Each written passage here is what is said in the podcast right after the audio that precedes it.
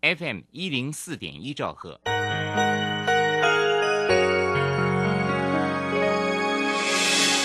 伤心的时候有我陪伴你，欢笑的时候与你同行，关心你的点点滴滴。掌声广播电台，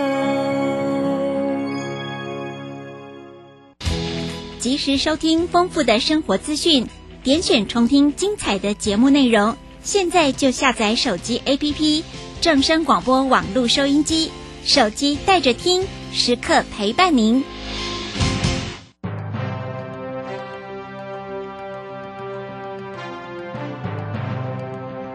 掌握趋势就是掌握财富，理财最怕人云亦云、道听途说。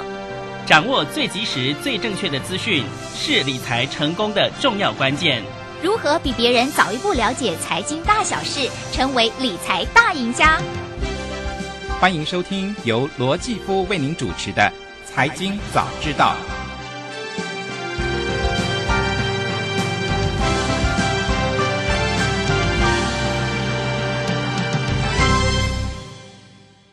各位听众朋友，大家早安，欢迎来到《财经早知道》节目现场，我是主持人姐夫罗继夫。节目一开始，我们还是来关心一下。天气状况哈，嗯，今天的天气呢依然是艳阳高照哈，哎，这样的好天气呢还要维持两天哦，嗯，等到礼拜四的时候呢会有呃封面影响，然后呢，哎，下礼拜呢还会有一波的梅雨封面要到来哈，所以这两天把握好天气吧，如果要晒棉被啦、晒衣服的。赶快拿出来晒！我觉得这两天哦，晒棉被、晒衣服是最好的日子哦。好，那今天呢，啊，高温呢可能还是诶蛮高的哈，诶，可能都会到三十四度哦，在南部的地方了啊。那另外呢，呃，就是诶，在这个东南部呢，要注意有焚风发生的几率哈。嗯，要等到礼拜四呢，才可能会。呃，气温下降一点哦，所以这两天呢，天气还是蛮好的，那就请注意一下。哎，出门如果要时间要长一点的话，要注意防晒以及补充水分哈，嗯，以免身体出状况了哈。好，那今天呢，啊，气象局呢还发布了浓雾特报哈，呃，清晨呢，中部以北的地区跟金门马祖呢会有比较局部。呃，有雾的情况哈，能见度比较低一点点。哎，马祖呢？呃，能见度可能不到两百公尺哈，啊，嘉义跟金门呢，能见度也比较低，要注意一下。这是清晨的状况，现在应该情况都已经慢慢排除了哈。哎，不过呢，也要提醒大家，就是在这个时候呢，哎，常常就是有多雾的时候，你开车呢，真的要小心哈。嗯，这个放慢速度，不要随意变换车道。如果雾真的很大的时候，千万记得要打闪灯哈。哎，以这个让后面的车子呢。能够看到你哈，嗯，总之注意安全了哈。好，回来关心哎，美国股市的表现哦。昨天美国股市呢，终于摆脱了几天的阴霾哈。昨天四大指数呢都呈现上涨哦。美国道琼工业指数呢上涨了百分之零点一四，上涨了四十七点九八点，收在三万三千三百四十八点六零点。啊，这个 S M P 五百指数呢则是上涨了。百分之零点三，上涨了十二点二点，收在四千一百三十六点二八点。代表科技类股的中呃纳斯达克指数呢，则是上涨了百分之零点六六，上涨了八十点四七点，收在一万两千三百六十五点二一点。费城半导体指数呢，则是上涨了，哎，幅度还蛮大的哈，百分之二点六八。啊，那涨了七十九点八点，收在三千零五十二点六四点，又重新回到了三千点的大关哦。其实昨天的盘面上面哦，嗯，没有特别什么的消息啊，哦，那大家还是对于美国的这个啊所谓的债务上限呢，还是有一些些忧虑的啊。哎，不过呢，在台北时间今天的晚上，拜登总统呢。哎，就要重新跟这个啊参众两院的领袖呢来会晤啊，来谈这个债务上限要怎么解决的问题啊。嗯，总之呢，这个消息呢，我相信还会影响一段时间，一直要等到六月一号大限之前哦，才可能有比较明确的呃消息出来了哈。当然，如果今天晚上就能谈出个所以然来的话，呃，我相信美股应该是会大涨的哈。呃，不过呢，这个我们现在猜都没有用哈。哎，这个一定要等到这三大巨头好好坐下来谈谈之后呢，才能够大家比较了解到底有没有机会会达成协议呢？哈，哎，只不过呢，啊，这个拜登总统在礼拜天的时候是表示说，他对达成协议是蛮乐观的哈。嗯，不过我们也讲过了嘛，哈，这个拜登总统是希望在没有条件的时下来通过举高哦，这。举债的上限哈，但是，嗯，这国会的领袖啊，哎，认为呢，你不能够，哎，只要求把债务上限呃提高，但是不去呃遵节开支啊，所以希望是有条件呃消减一些呃支出之后呢，才能够同意啊债务上限要调高哈。好，这两方的旗舰能不能达成共识，还是互相做一些妥协呢？今天晚上就看看情况吧，哈。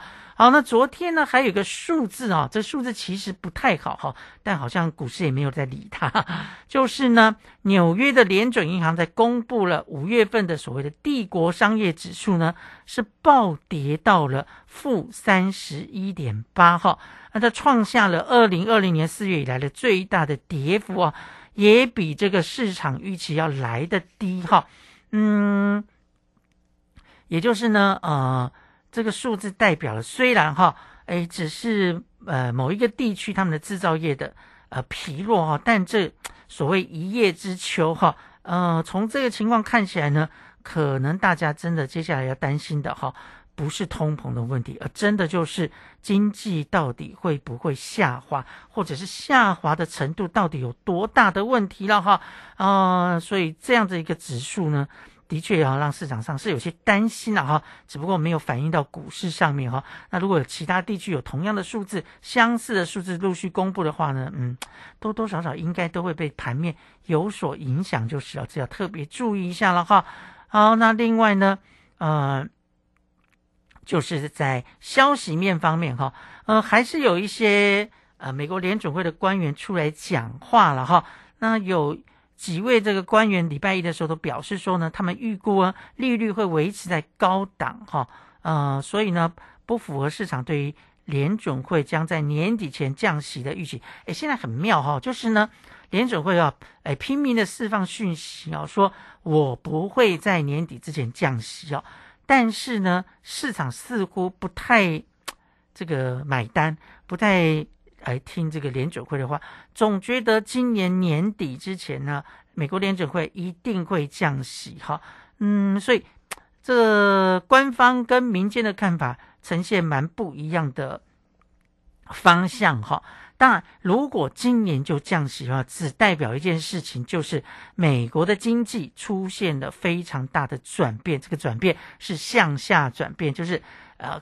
经济的状况非常的糟哈，所以呢，不得不用降息的方式来提振景气哦。那现在目前看起来数据上面是都还没有看到非常糟的情况哈。我说的是普遍性的情况，但是我刚刚也讲到，这个美国的联准银行哈，在纽约的部分呢，公布了这个商业指数暴跌，这可能是一个警讯哈。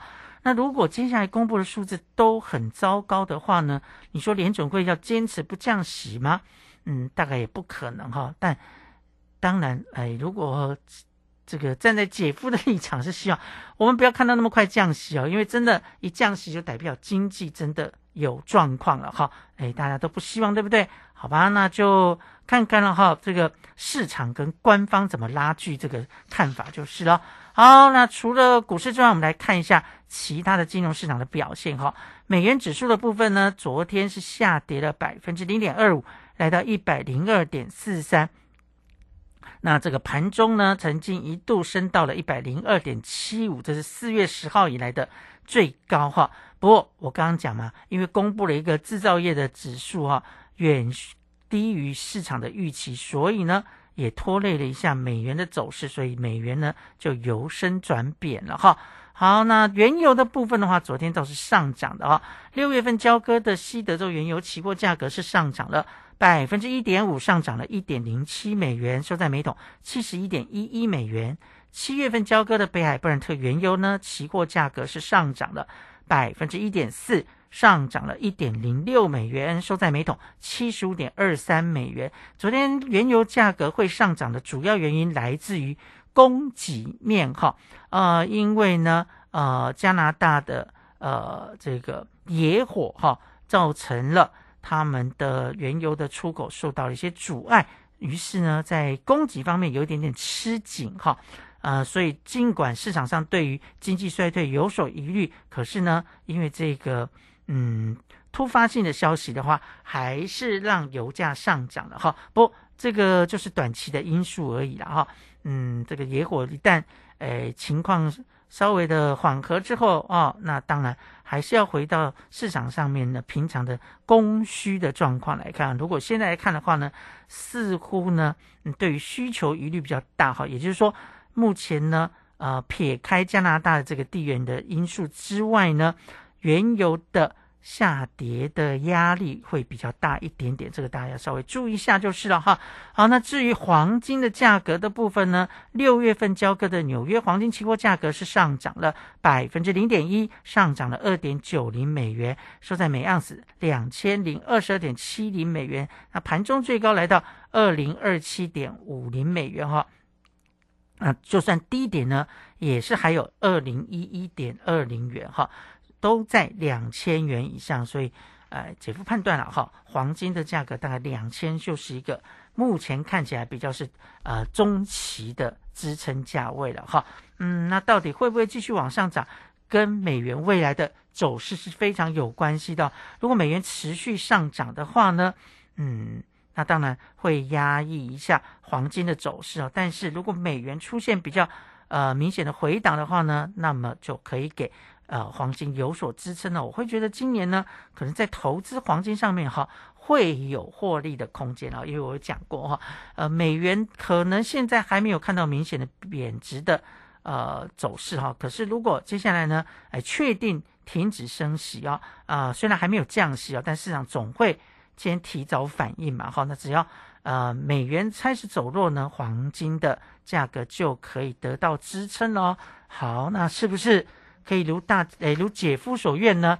我们就让时间来证明了。好，这个是有关于啊整个昨天美国金融市场的表现。我们先休息一下，待会再回到节目现场。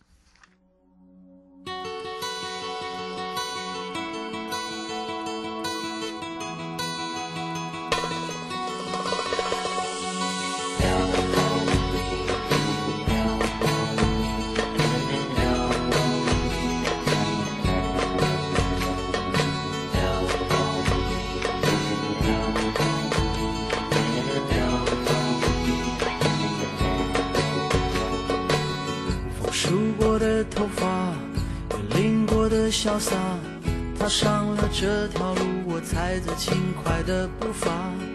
漫天的晚霞，红了天之涯，思念像一杯烈酒，不断的升华。热血满腔，理想迈向了未知的远方。每一次再回头望，回家的路有更长。我流浪闯荡，可从来都不曾遗忘那个让我。朝思暮想，美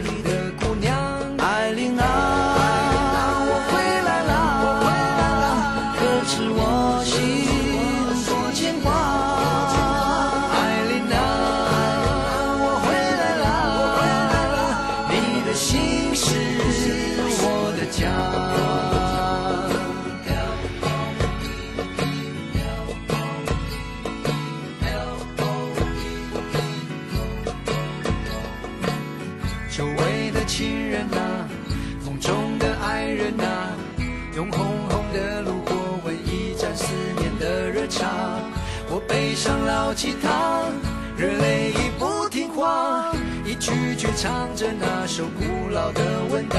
别来无恙故乡，我白发苍苍的爹娘，是你紧紧的拥抱，温暖漂泊的肩膀。我流浪闯荡，歌从来都不曾遗忘，永远让我朝思暮想，归去的地方。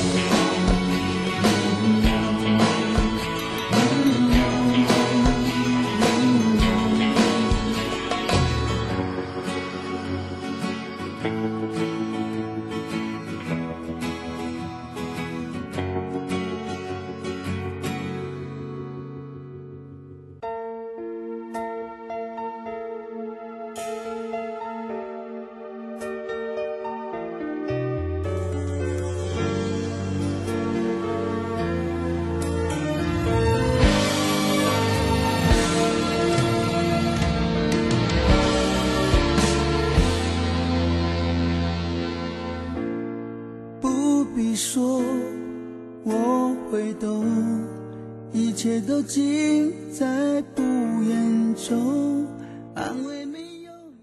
劳工职业灾害保险及保护法自一百一十一年五月一日实施，十五岁以上受雇于登记有案或设有税籍单位的劳工，均应由雇主申报投保。四人以下单位劳工、六十五岁以上劳工及家事移工都是强制投保对象哦。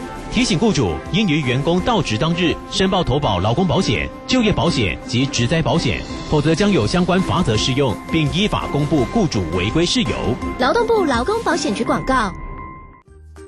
你有多久没有回家了？逾期停留或居留的外国朋友，移民署现正推动扩大自行到案专案，即日起到二零二三年六月三十日，自行到案者免收容、罚还新台币两千元，且不管制来台期间。详情请向移民署官网或拨打免付费咨询专线零八零零零二四八八一。以上为内政部移民署及劳动部广告。家庭教育法公布满二十周年喽！哇，我国在二零零三年制定了全球第一部家庭教育法。随着时代变迁，家庭教育的范畴也变得更多元。而不变的是，家庭教育中心对每个家庭无微不至的关怀。没错，欢迎大家到各地中心或拨四一二八一八五专线咨询家庭大小事哦。家庭教育中心联络资讯，请上家庭教育资源网查询。以上广告是由教育部提供。广播用听的不稀奇，用看的最接地气。正声广播公司打造全新影音平台，现在就上 YouTube 搜寻看正声，提供你在地的新闻报道、使用的健康资讯、多元的生活内容。耳朵听正声，眼睛看正声，记得按赞分享，还要打开小铃铛哦。在今天单元当中，持续跟大家分享。今天节目访问的那个医生是叫什么名字？刚刚不小心睡着，没有听到呢。错过节目别担心，现在只要用智慧型手机在 App Store 或 Google Play 搜寻正声广播网络收音机，下载 APP，让你随点随听，精彩无限 repeat。Hello，各位听众朋友，现场节目也很清楚，没有杂讯哎。那当然，手机有正声，让你幸福与日增哦。正声 FM 一零四点一，生活保健样样第一。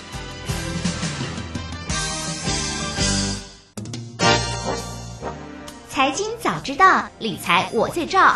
所有财经大小事，全在 FM 一零四点一。财经早知道，这里是正声台北调频台 FM 一零四点一，欢迎回到财经早知道节目现场，我是主持人姐夫罗继夫。嗯，昨天呢，在办公室啊，有一个热门的话题啊，引发了大家的讨论哈，那就是呢，因为有网友在公共政策的网络参与平台呢。发起了一个提案，什么提案呢？就是要参考英国的周休三日的计划，哈，让台湾也来实行周休三日，哈。那这个也是呃亚洲呢第一次，呃有人这个提出来周休三日的这样的一个提案，哈。那因为呢已经跨过了五千人的联署的门槛，所以呢政府必须要在六月底之前要回应，哈。好，那这个话题呢？的确哈，昨天在很多的办公室哦，大家互相讨论哈，到底你赞不赞成周休三日呢？哈，当然了哈，诶，能够越少工作，当然都很开心，对不对？可是呢，其实这也得看一下，哎，整个呃国家的经济状况，还有每个公司营运的状况来讲哈，嗯。不能说，嗯，美国呃不是美国，英国，哎，人家别的国家实施的周休三，我们就一定要跟进了。那必须还有很多考量的因素就是了哈。哎，昨天呢，这个随便问了一下哈，嗯，这个身边的朋友哈，我觉得大家还蛮理性的哈。哎，并没有说哦，希望哎放越多假越好，而是认为说，嗯，真的要考虑一下实际的状况啊。比如说什么呢？呃，我想哈，第一个学校。那学生的上课啊，其实课程排定都有一定的时间哈。那如果现在变成周休三日的话，你就等于是要压缩教学的课程的时间哈。嗯，那到底这样子会不会影响到教学品质跟学习品质呢？嗯，昨天也有人在讨论哈。有人持赞成，也有人持反对意见。哎，有人说反正课纲的呃标准定在那边，只是随时的去做弹性调整，并没有影响太大。但也有人会认为说，这样子的话呢，在已经很有限的时间之内呢，要把这个课程教完都不容易，更何况现在要缩短一天的时间哈，所以也有人是反对的哈。那另外呢，其实啊，以金融界来讲的话，哈，大部分问到哈。他们并不希望周休三日的哈，尤其是券商啊，不能讲所有的金融业，尤其是券商，为什么呢？你要想想看哈，周休三日的话，表示说呢，哎，这个你每天股市的交易哈，就少了一天哦，从五天降为四天，那你这个成交量当然就会哎可能会减少，这是不是直接冲击到营业员的收入呢？哈？呃，所以这个必须要呃通盘来考量，就是啊，如果像这个股市哈，要呃这个跟着啊周休三日的话呢，必须要有配套的措施。什么样配套措施呢？就是要么你就延长交易的时间哈，要么就是你中午现在呃这个呃午间哈。啊，你不能休息哈，然后而且要延长交易时间，可能现在从一点半延到两点半、三点半，你这样才能够补救你的这个成交量哈。那营业员的收入也不会被这个 变相减薪了哈啊，所以要考虑的事情真的非常的多哈。那我我看到也有这个老板了哈，哎出来讲说，嗯。好啦，既然大家都想要做休越多假越好的话，干脆去送外送好了哈。你要休六天也是可以，这当然有点气化了哈。不过我相信很多雇主也真的，哎，对于这个 周休三日的提案是非常感冒、非常有意见的了哈。嗯，我我我是觉得啊，要不要周休三日啊？的确要好好的从长计议哈，不是休几天的问题，而是你有没有配套的措施。就像我刚刚讲的哈，呃，在呃，股市交易的部分，在券商的部分呢，哎，这个你必须要有呃配套的措施，要不然的话，你可能影响的是整个股市的呃活络哈，甚至呢，哎，这个也会影响到整个经济，对不对？这都是间接的影响哈。呃，每个公司当然有每个公司的状况，不能从一而论哈。所以呢，嗯，虽然哈现在还没有周休三日，但其实也已经有。呃，公司啊，早就实施周休三日的啊这个措施了。有一家出版社已经实施了十年的时间哈，哎，他们呢都是呃每个礼拜上班四天，好，礼拜五开始就休假。好，那出版社老板是认为说呢，呃，只要把工作做好做完整，哎，其实多放一天假又可以让呃员工照顾到呃家庭，好，那也可以照顾到工作哈，这样其实也没有减少。嗯，这个休假的呃，也没有影响到工作的效率哈，呃，工作的成效跟绩效也没有因此而受影响，所以他们实施了十年，哎，员工也很开心哦，老板也觉得这个制度似乎也不错哈，但我必须要强调一下哦。这个真的就是特例而已哈，不能够从一而论。哎，每个公司有每个公司的条件哈。那我刚刚讲的出版社，它是一家算蛮大出版社哈，它可能所有的很多制度都蛮完善的哈，所以呢，他敢做这件事情啊。那并不是所有的公司都能做，尤其台湾有很多的中小企业哈，人数本来就很少了哈。那如果再周休三日的话哈，哇，这个对老板来讲的确是蛮大的一个压力啦哈。好，那另外呢，呃，像我有朋友哈，他们虽然没有周休三日，可是呢，已经是周休两天半了哈，因为他们公司呢，呃，是上班到礼拜五的中午哈，呃，下午就开始放假了哈。呃，同样的，我也要讲哈，他们有他们的啊背景，有他们的条件哈，并不是每家公司都可以呃做同样的事情啊，所以周休三日到底赞不赞成呢？哈。嗯，要不要开放口音啊？不要了哈。这其实我觉得啊，真的要好好的来思考这个问题啊，不要这个随便有人提案哈，就呃贸然的实施或去讨论哈。我觉得这都不是一个理性的做法哈。不过讲到这个所谓的嗯平台哈，就是这个平台应该大家都知道嘛。好，就是你如果有任何的提案，你只要在上面呢提出来之后，获得呃一定。人数的这个复议哈，现在是好像五千人嘛哈，只要五千人联署的话呢，你就可以在个公共政策的网络平台上面呢发起一个议案哈。但我也觉得哈，这个会不会现在这个平台有一点点被滥用哈？什么样的议题都往里面丢，那对于诶连署门槛，其实啊。你说难也不难，说简单也不简单哈。哎，如果有人恶作剧的话呢，也是很容易达到这个五千人的门槛哈。那是不是所有这个呃大大小小的体验，呃有超过五千人连数，你都要去应付呢？哇，那这样真的应付不完。然后我觉得问题应该还是要过滤一下吧哈，并不是所有的议题真的都要处理。哇，那如果是这样子的话，我们的公务员哈，哎处理这些议案可能就。哎，要花上大笔大笔的时间哈，而且有时候呢，你做了个半天哈，最后研究是不行哈，不可行呐啊！其实我都觉得有点浪费时间了哈。好，这个当然了，这个平台本来哎利益是蛮良善的哈，就是希望大家有一个可以发声的平台哈。呃，这个在正常的管道之下，有些声音可能没办法被听见，那有些呃。意见没有被看见啊，所以呢，希望有这个平台哈，来多听听看人民的声音。但事情就是这样子啊，过犹不及都不对哈。那事情发展到后来呢，常常都会走走样、走歪了哈。嗯，所以这个平台的呃制度是不是应该做一些什么修正呢？哈，嗯。似乎也是一个可以考虑的方向，就是了哈。好，总之这个昨天这个话题的确在办公室的讨论度非常高哈。那不晓得你是站在哪一边呢？哈，好吧，这个算是一个有趣的话题哈。啊，回来关心金融市场的状况哈。那大家还记得吗？诶，我们昨天在节目中呃介绍了这个日本基金，有提到说。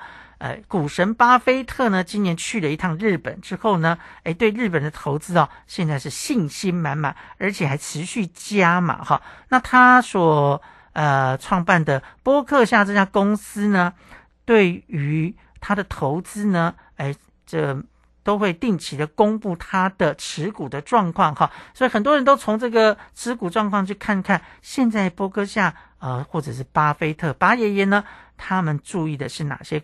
呃，公司的股票哈，那之前也提到过啦。去年呢，波克夏呢第一次买进了台积电的股票，哇，让台湾的啊这个舆论呐哈，台湾的媒体呢都觉得好棒棒哦。这个对于巴菲特的眼光哈，给予大大的赞赏。只是不不到一季的时间哦，他就出清了，哎，先出了啊，大概八成以上的台积电的股票哈。那最新公布的。呃，持股状况呢？他在第一季已经把台积电全部卖光光了哈。那当然啦，这个呃消息之前就已经大概陆陆续续有公布了，所以大家应该也不意外就是了哈。好，那另外呢，哎，最新公布的他们的持股的变化呢，有几个方向倒是大家可以看到一下哈。那第一个呢，就是卖光台积电，这不用讲了哈。另还有呢，他呢大砍了。这个雪芙蓉这家公司的股票，以及呢减码了通用汽车哈，在第一季的呃状况之下呢，嗯，博客下呢是卖股票多于卖呃买股票哈，哎，不过呢，它还是进账了一百零四亿美元哈，那卖最大宗的就是金融股了哈，嗯，你看。他们的动作很快，也对市场的敏感度还蛮高的哈。嗯，这个他呢，在呃去年的时候，其实就已经揭露他出清了富国银行的持股哈，而且呢，这家银行的持股曾经是嗯这个波克夏持有的最大的普通股的部位哈。嗯，那当时呢，他卖掉了呃这个。富国银行哈，他买进了车贷业者以及花旗集团哈。那到目前为止呢，这两家公司呢还是持续持有就是了哈。嗯，那从去年第三季开始呢，波克夏也开始减码，像美国的合中银行以及纽约的梅隆银行哈。呃，他在四月份接受 N 呃电视节目访问的时候就有说哈，他说呢，他发现一些公司啊看重获利更胜于。基本银行原则之后呢，他决定要调整对银行股的铺险部位哈。哎，意思就是说呢，银行呢，呃，有些银行已经背离的银行经营的基本的原则哈，哎，只注重获利哈，那他觉得这是一件危险的事情，所以对于金融股呢，它是嗯大幅的减码哈。哎，好，这必须要讲一下哈，就巴菲特。跟波克下的关系啊，就是说我刚刚讲的是卖股票或买股票，现在不是巴菲特一个人说了算哈，他们有董事会，他们有经营团队哈，所以哎，巴爷爷哎，他对于啊整个团队的啊买卖方向，当然会有一定的参考价值啊，但并不是说哎他说了算哈，这个大家要搞清楚就是了哈。好，那另外呢，呃，我刚刚也讲了哈。他总共卖掉了台积电的八百二十九万股，哈，价值大概七亿美元，哈。那另外呢，他砍了百分之十九的雪芙蓉这家哎石油公司的股票，哈。同时呢，呃，在嗯这个第一季的时候呢，他倒是哎买了一家哈公司叫做 Capital One 啊。九百九十万股的股票大概是九亿美元哈，所以呢，这个消息一曝露之后呢，也让这家公司的股票的股价大涨哈。好，这个的确哈，呃，这个波克夏的持股状况啊，哎，确实是市场上一个非常重要的标杆了哈。那至于说它加码的哪些股票呢？哈，哎，波克夏倒是哎增加了像呃苹果了哈。啊，这个持股哈，那同时呢，也增加了西方石油、惠普哈，还有派拉蒙啊这家影视公司，以及花旗集团啊，这等等，这些都是他加码的股票哈。嗯，好，那他认为呢，啊，现在呢，日本哈，哎，是他布局的一个重心之一哈。这在昨天节目中我们也提到过了哈。好，这些关于啊股神巴菲特。以及他的公司播客下哈，在第一季持股的变动，给大家做参考了哈，不知道对大家的投资有没有一些启发作用呢？好，我们先休息一下，待会再回到节目现场。